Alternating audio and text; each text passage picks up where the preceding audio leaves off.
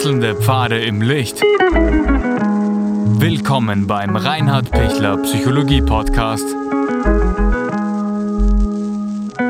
Diese Folge wurde ursprünglich als Video auf YouTube ausgestrahlt. Herzlich willkommen bei meinem YouTube-Kanal. Mein Name ist Dr. Reinhard Pichler. Wollen Sie auch das Leben positiv sehen? Wie kann man Optimismus lernen? Und wie kann man, obwohl es vielleicht ein paar fade Stellen in diesem Video gibt, bis zum Schluss dabei bleiben. Das ist wahrer Optimismus. Optimismus heißt, dass ich, obwohl alles negativ und, und schwarz ist, ich trotzdem was Positives noch entdecken kann. Es geht jetzt da aber hier in diesem Video nicht um einen verrückten Optimismus, um, um äh, ähm, Dinge, die nicht okay sind, einfach jetzt schön zu reden. Es geht nicht um irgendwelche ähm, Sachen, die man sich dann einbildet und, und, in, und irreal sich in was reinsteigert. Bitte bleiben Sie in der Realität, bleiben Sie normal und, und, und was, was ist, das ist. Das ist ganz wichtig. Und trotzdem kenne ich ganz viele Menschen und Sie wahrscheinlich auch, vielleicht sind Sie selbst so jemand, der zwar hinschaut, was ist, aber dann trotzdem einen negativen Blick hat. Eben ist das Glas halb voll oder halb leer. Es ist genau immer der gleiche Wasserstand im Glas. Aber der eine sagt, es halb leer und der andere sagt, es halb voll. Und worum es mir jetzt geht in diesem Video ist, dass Sie lernen, und das ist ein Lernen, zu sagen, natürlich ist halb voll. Oder wenn es eine grausige Medizin ist, die ich trinken muss, dann ist es glücklicherweise schon halb leer. Also es kommt auch immer auf die Frage der Perspektive an. Ähm, wo kann ich mich motivieren? Und manchmal ist es gut, wenn das Glas schon halb leer ist. Aber meistens ist es gut, dass es halb voll ist. Und, und so ist es im, im, im, im ganzen Leben. Ja. Ich muss immer für mich auch innere Motivatoren finden, dass es einen Wert macht und einen Sinn macht, dass ich noch für was kämpfe und, und, und noch etwas tue. Weil sonst kann ich eh gleich alles lassen, sonst ist eh gleich alles egal und, und wofür bemühe ich mich noch für überhaupt irgendetwas. Aber bitte, es ist urwichtig, dass sie noch einen Lebenssinn haben. Es ist urwichtig, dass sie noch das Gefühl haben, es zahlt sich noch aus, sich noch reinzuhängen, auch wenn ich oft jetzt Watschen bekommen habe und auch wenn viel schiefgegangen ist. Das ist ja nicht nur, weil schiefgegangen ist, dann schon der Grund, dass ich sage, und jetzt lassen wir alles. Nein, gar nicht, sondern genau umgekehrt, weil schief, schiefgegangen ist, werde ich jetzt da mich wieder rausbuddeln, rauskämpfen und jetzt wird's besser. Aber Sie sehen, das, das ist jetzt eine Entscheidung. Und manche Menschen haben nicht mehr die Kraft, diese Entscheidung zu treffen oder auch nicht das Interesse und, und haben auch, haben auch das, das starke Gefühl, dass sie nicht bereit sind, ähm, sich nochmal zu investieren, weil sie zu verletzt sind, weil es, weil es ihnen einfach reicht und weil sie merken, es, ich, ich habe schon so viel gekämpft, ich habe keine Kraft mehr. Ja, das stimmt. Und dann komme ich in eine Depression, in der Depression habe ich überhaupt keine Kraft mehr und, und, und dann ist es auch schwer, dem zu sagen, bemühe dich. Und trotzdem, ich sage allen Menschen in der Therapie, bei der Depressionstherapie, ähm, sie brauchen sich jetzt nicht überfordern und erschöpfen, ähm, aber es gibt auch eben ein Erschöpfungsverbot. Das heißt, weder zu viel, dass ich jetzt noch mehr erschöpft wäre, noch etwas zu tun, ähm, wo ich noch weiter in die Erschöpfung reingehe und, und, oder wo ich mich zu sehr hängen lasse. Also beide Seiten meine ich, ja.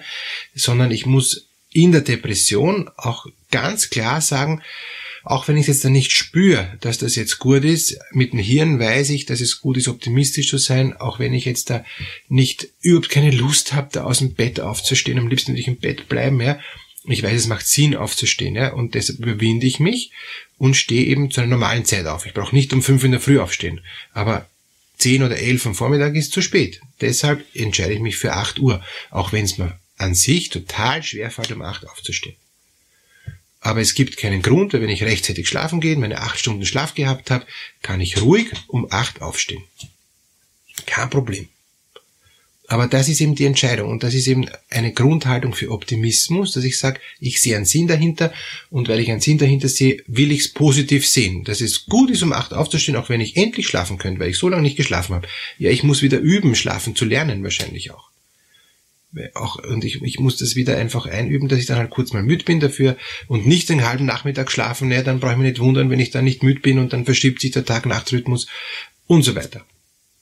Optimismus ganz konkret im Alltag heißt, und bitte bleiben Sie dran, ähm, einfach zu sagen, ich will auf das Gute schauen.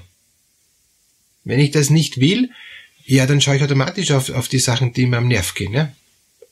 Und wenn ich, wenn ich jetzt dann auch noch Ängste entwickle oder Depressionen oder, oder irgendwie Misserfolge habe im Alltag, mein Selbstwert geschwächt wird, ja, dann schaue ich natürlich nur noch auf das Schlechte. Und was ist dann? Es geht immer mehr runter, runter, runter, runter. Ich werde immer negativer, negativer, negativer. Das Wasser rinnt bergab und, und wenn ich mich nicht bemühe, schaue ich automatisch aufs, aufs Negative. Wenn ich jetzt von meiner ähm, Erziehung und von den ersten Lebensjahren und auch schon von der Schwangerschaft, ein, mein, meiner Schwangerschaft, wo ich im Bauch meiner Mutter war, eine positive Grundstimmung mitbekommen habe, wird es mir leichter fallen, optimistisch zu denken. Weil von der Zeugung weg bis zum ersten Lebensjahr Ende circa entwickle ich ein Urvertrauen, ein, eine grundpositive Haltung. Und, und das kriege ich mit durch die Stimmungen von, von äh, der Mutter vor allem und auch von, den, von der Hormonausschüttung ähm, im Mutterleib, was ich dann auch direkt äh, reinkriege ja, ähm, in, in, in mein ähm, ja noch embryonales Nervensystem und, und, und ganzen Stoffwechsel. Ähm, wenn ich da was Positives reinkriege, ähm, habe ich auch das Gefühl, es ist okay, es ist in Ordnung, die Welt ist in Ordnung.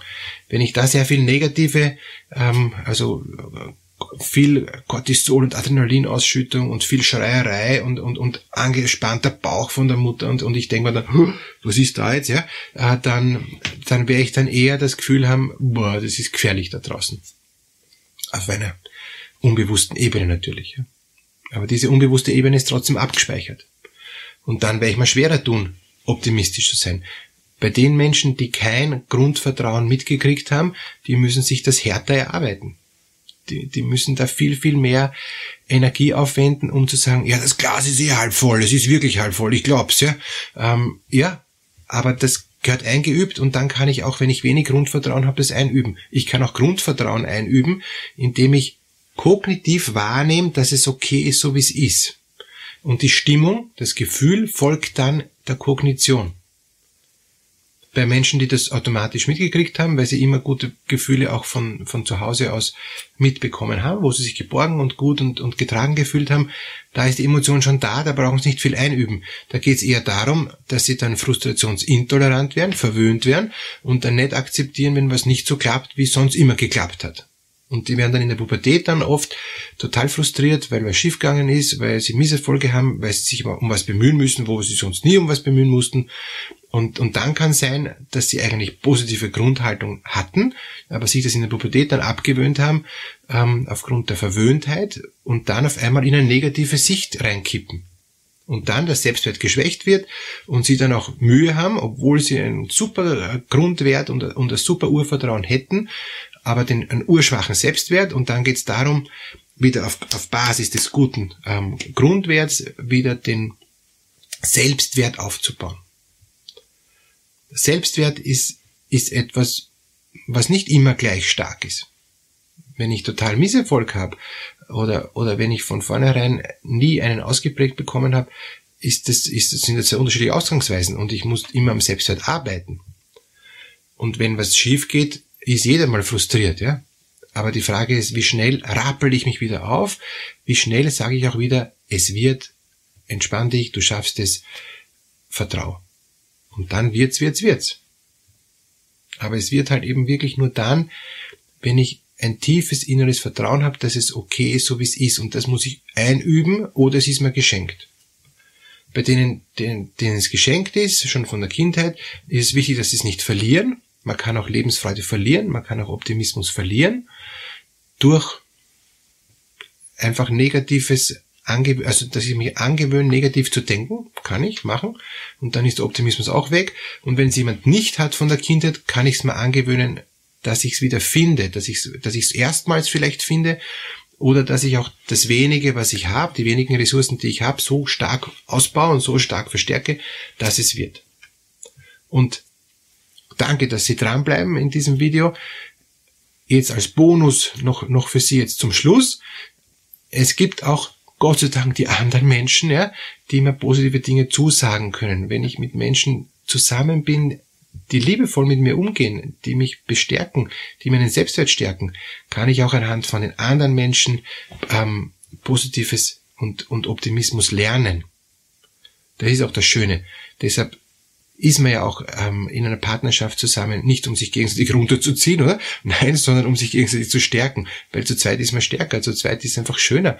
Und, und das ist, das wünsche ich Ihnen auch für Ihre Beziehung, dass Sie merken, wow, bin ich froh, dass ich einen Partner habe, weil dadurch komme ich einfach weiter und dadurch komme ich auch durch schwere Phasen durch. Ja? Natürlich gibt es auch schwere Phasen, wo wir beide runterzogen werden, aber dann gibt es immer einer von den, von den Zweien, die sagen, ja, und jetzt kämpfen wir uns wieder raus, wir schaffen das. Ja? Es wird wieder werden.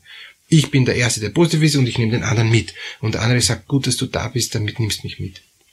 Wenn es zu viel Streitereien gibt und wenn alles nur negativ ist und ich mir denke, wow, der zieht mich so stark runter, ich, ich halte es nicht mehr aus, ähm, und ich, und, und der Positive sagt, ja, ich kann dich nicht mehr raufziehen, wenn du wirklich dich nur noch in die Tiefe stürzen willst, kann ich auch jetzt nichts, ich kann dich nicht halten, du bist ein freier Mensch, dann kann ich zumindest noch ein Stück Geduld haben, in der Hoffnung, dass er sich besinnt und sagt, ist ja Blödsinn, ich komme doch wieder zurück, machen wir gemeinsam weiter. Aber natürlich gibt es die Möglichkeit, dass, dass man sich dann auch trennt, weil man einfach nicht mehr gemeinsam sein mag, weil einer der beiden sagt, für mich ist das fertig und zu Ende und ich will nicht mehr weitermachen. Und das muss ich dann auch wieder positiv sehen. Ja? Ähm, da gibt, das braucht dann natürlich einen Prozess, weil ich bin ja total geflasht und denke mir, was ist da los? Äh, wieso kann man da nicht mehr gemeinsam zusammenfinden, wenn ich noch zusammenbleiben möchte? Aber es gibt's. Und, und da dann wieder aus den schweren Dingen was Positives zu sehen, das, das wünsche ich Ihnen, ja? dass Sie, dass Sie immer was Positives finden, egal was ist. Und danke, dass Sie dabei geblieben sind. Danke auch für Ihr Feedback, für Ihr positives, optimistisches Feedback, aber natürlich auch für Ihr kritisches Feedback. Ich sehe da immer was Positives drin, weil ich kann lernen. Ähm, wie kann ich es besser machen? Wie kann ich Ihnen noch ein Stück mehr helfen? Wie kann ich diesen YouTube-Kanal noch lebendiger gestalten, damit Sie das Gefühl haben, ja, das ist was für mich, das hilft mir für meinen Lebensalltag. Das wünsche ich Ihnen, dass Sie optimistisch durchs Leben gehen können und dass Sie gute Hilfen kriegen, die Sie freuen, die Sie dankbar machen und die Sie glücklich machen. Alles Gute.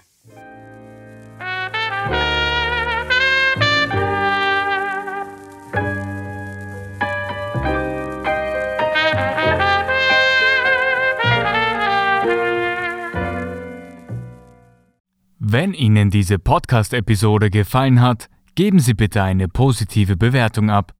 Wenn Sie Fragen oder Anmerkungen haben, können Sie Herrn Dr. Pichler unter seinem Blog reinhardpichler.at kontaktieren. Vielen Dank fürs Zuhören und bis zur nächsten Folge.